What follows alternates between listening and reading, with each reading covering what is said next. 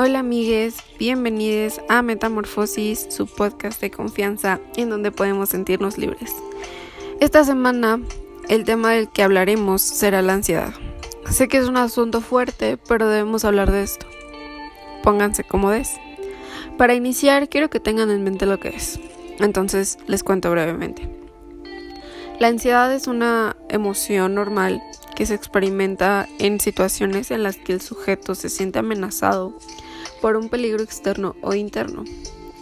Puede que tengas preocupación y miedos intensos, excesivos y continuos ante situaciones cotidianas. Es posible que se produzca taquicardia, respiración agitada, sudoración y sensación de cansancio. Habría que diferenciar entre miedo y ansiedad. El miedo es cuando tú conoces el objeto externo y delimitado que te amenaza y te preparas para responder. Y la ansiedad es cuando desconoces el objeto, siendo la amenaza interna y existiendo una dificultad en la elaboración de la respuesta. La ansiedad es anormal cuando es eh, desproporcionada y demasiado prolongada para el estímulo desencadenante. A diferencia de la ansiedad relativamente leve y transitoria causada por un evento estresante, los trastornos de ansiedad duran por lo menos seis meses y pueden empeorar si no se tratan y yo quiero decirles los síntomas de la ansiedad. Existen distintos cuadros clínicos en los que la ansiedad es el síntoma fundamental. Primero tendremos el trastorno por crisis de angustia, en el que la ansiedad se presenta de forma episódica como palpitaciones, sensación de ahogo, inestabilidad, temblores o miedo a morirse. Después tenemos el trastorno de ansiedad generalizada como un estado permanente de angustia. Después tenemos el trastorno fóbico, que son miedos específicos o inespecíficos. Eh, también está el trastorno obsesivo compulsivo, que son ideas intrusivas y desagradables que pueden acompañarse de actos rituales que disminuyen la angustia de la obsesión, como lavarse muchas veces las manos por miedo a contagiarse, comprobar las puertas o los enchufes y muchas eh, dudas continuas. También tenemos las reacciones de estrés agudo o postraumático, trastornos de adaptación a situaciones vitales adversas. Y yo les quiero decir cuáles son los síntomas más habituales, que son las palpitaciones, sensaciones de ahogo, angustia o fobias. En la ansiedad infantil, las manifestaciones son similares a las descritas para el adulto, revistiendo características especiales las fobias, por tratarse de temores a la oscuridad, los animales y a la separación de los seres, y el trastorno por déficit de atención e hiperactividad, por ser una patología de inicio generalmente en la niñez y requerir de un tratamiento farmacológico con psicoestimulantes. Pero ¿cuáles son las causas de la ansiedad? Son los factores genéticos existiendo una predisposición al trastorno. Aunque se desconoce su contribución exacta y el tipo de educación en la infancia y la personalidad, presentando mayor riesgo aquellas personas con dificultad para afrontar los acontecimientos estresantes.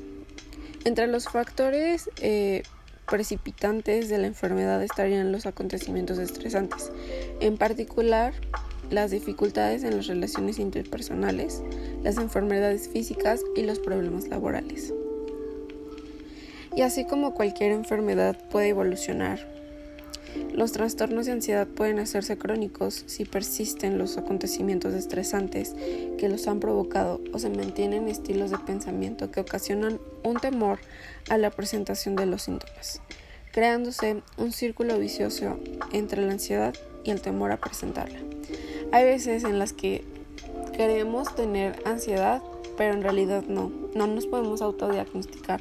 Necesitamos ir con un profesional para que nos ayude a tratar y saber cómo reaccionar en caso de un este un ataque nervioso, un ataque de ansiedad, porque son difíciles y son muy feos. En general el curso es crónico con fluctuaciones y en particular en el trastorno de ansiedad generalizada, trastorno obsesivo compulsivo y trastorno fóbico de inicio en la infancia. El curso es especialmente fluctuante. Sin tratamiento, el 80% siguen presentando síntomas tres años después del inicio. Si la ansiedad es crónica, pueden presentarse con frecuencia estados de depresión acompañantes. Con tratamiento, un 50% no vuelve a presentar una crisis de angustia.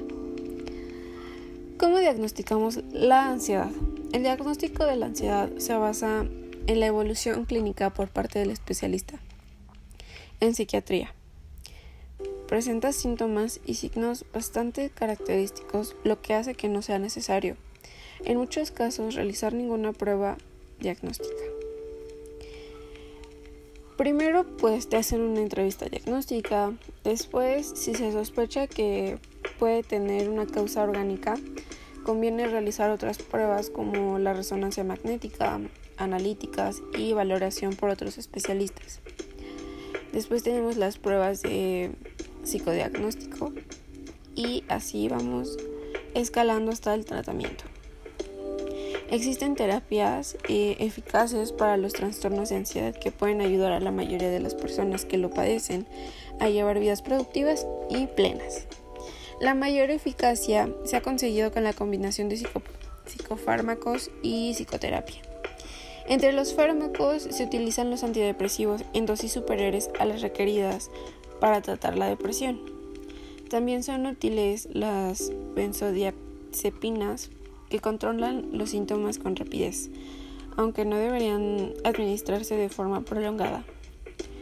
Existen distintas técnicas de psicoterapia para los trastornos de ansiedad encaminadas al aprendizaje de habilidades para el manejo de la ansiedad. Es importante la explicación clara sobre los síntomas físicos de la ansiedad y el tratamiento de relajación. Yo les quiero dar unos consejitos para ayudarlos con su ansiedad.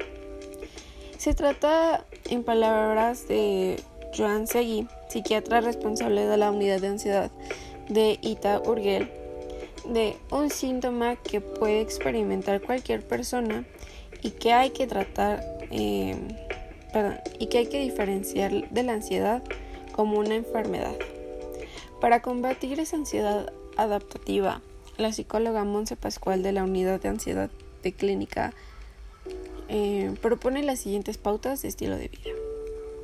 Puedes hacer ejercicios de relajación, ya sea respiraciones, yoga y mindfulness, eh, que va muy bien para la ansiedad.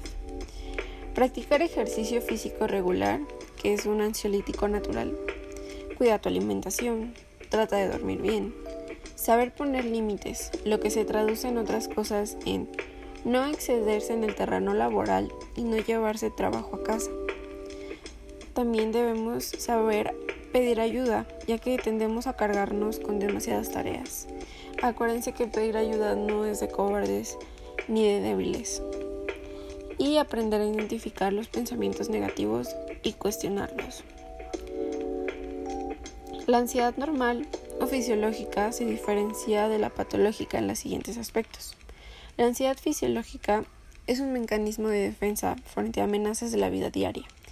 Es una reacción a una circunstancia ambiental, tiene una función, adaptativa, mejora el rendimiento, es más leve, tiene un menor eh, componente somántico y no genera demanda de atención psiquiátrica.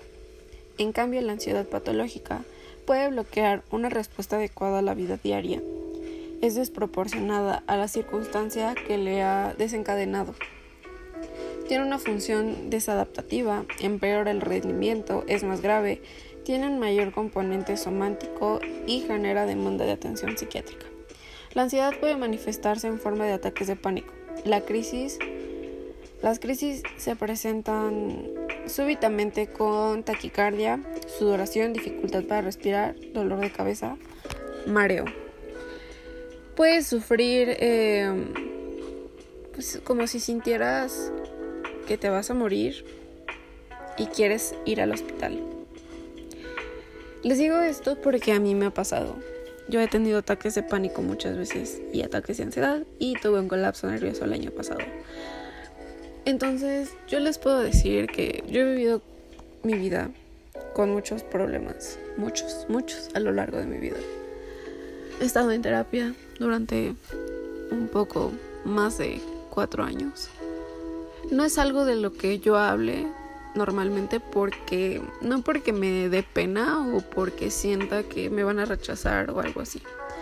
Simplemente son temas que yo quiero tratar conmigo misma para ver cómo puedo curarme yo internamente, ¿saben?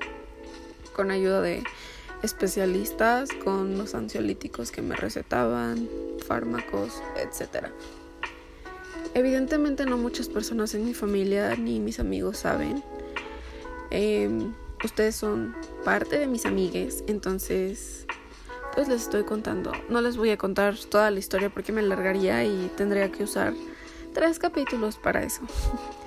Pero las personas que realmente me conocen desde hace mucho tiempo y que pues han tenido como esa confianza conmigo, pues saben el por qué, ¿no?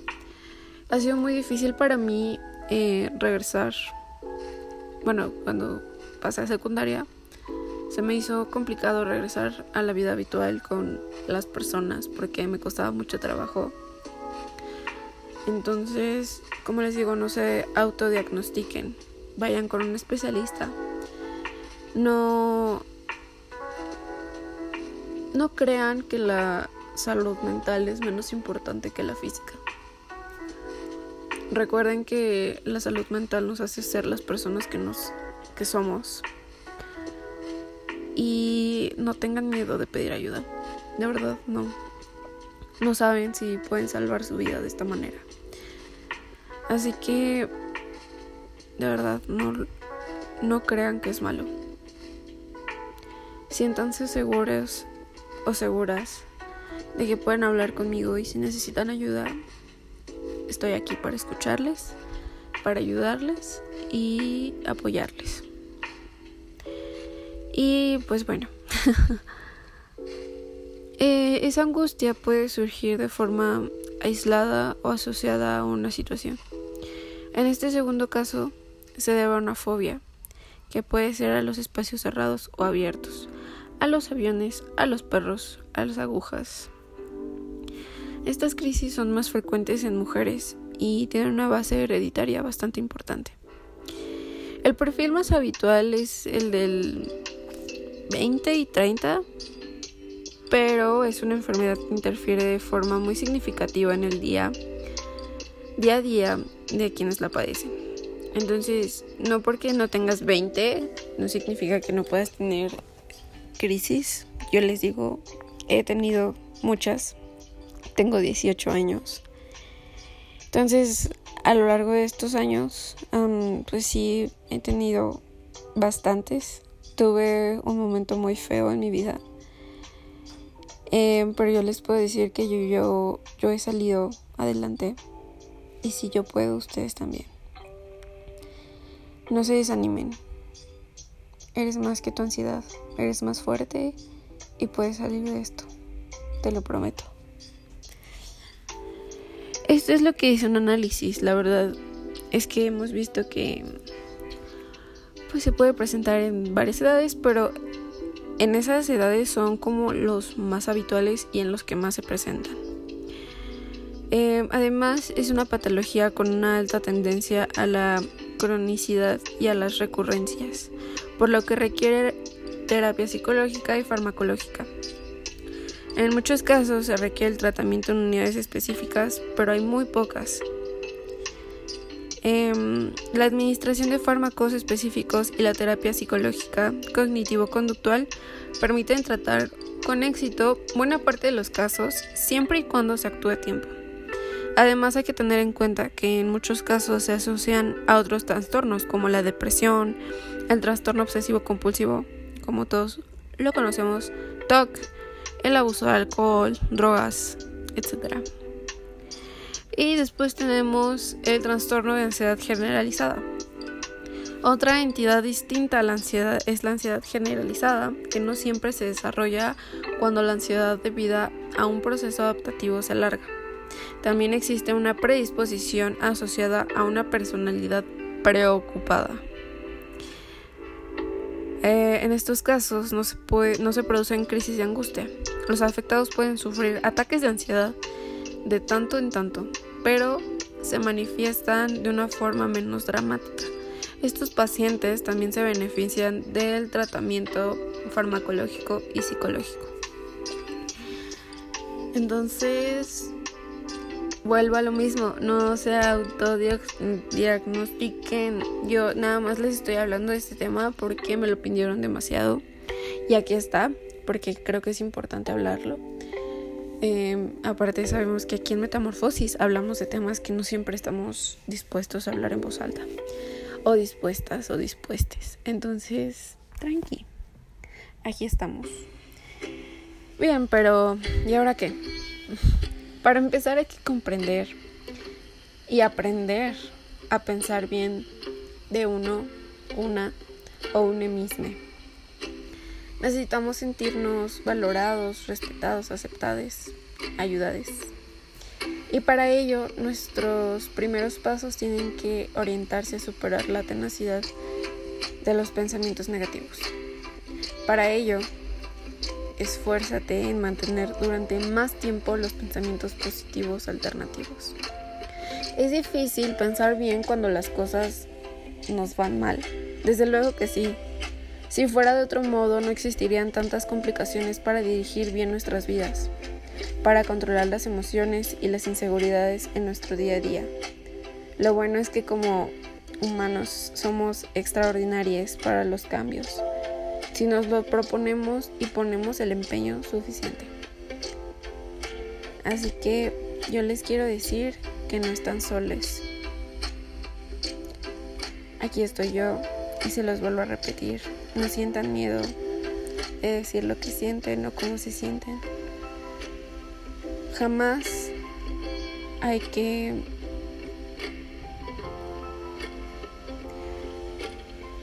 hacer menos nuestros sentimientos o pensamientos. No hay que permitir que otras personas desacrediten todo lo que sentimos porque son nuestros sentimientos y son válidos siempre. Si sientes que no puedes más, no estás solo, sola. Habemos muchas personas aquí afuera que te queremos y te queremos ver bien. Sé que es difícil, sé que es tedioso, que es complicado, que hay días en los que no te quieres levantar de tu cama y que solamente quieres quedarte a escuchar música o ese álbum que tanto te gusta. Sé que te sientes enojado o enojada, confuso, confusa sin ganas de hacer nada. Lo sé. Pero también sé que eres muy fuerte, que eres capaz y que quieres hacerlo. Hazlo por ti, por sonreír todos los días, porque te dé el aire en la cara, que valga la pena salir afuera, salir afuera. Se acaban de dar cuenta de lo que acabo de decir. Me estaba emocionando demasiado. Perdónenme, ignoren eso. Pero sí, salir a que te dé el sol en tu cara, ver un atardecer, haz que esta vida valga la pena. Porque la vida no se resume en cuántas veces hemos llorado, nos hemos preocupado, nos hemos enojado, sino en cuántas veces hemos salido de esas. Eh, en cuántas risas, en cuántas canciones cantamos frente al espejo, los atardeceres que puedes ver, las estrellas que cuentas, todas esas cartas que haces, los abrazos que das, el amor que das, porque eres amor, eres luz. Y siempre te lo voy a repetir. ¿Ok? Así que respira, vas a estar bien. Recuerda que has estado aquí antes y ha salido. Pues amigues, esto fue Metamorfosis. Espero que les haya gustado mucho. Yo disfruté mucho el explicarles y compartir tiempo con ustedes. Recuerden que les amo y sean libres. Gracias por hoy Metamorfosis. Si gustan apoyándome compartiéndolo, se les agradeceré muchísimo. Este espacio es de ustedes. Nos vemos pronto. Bye.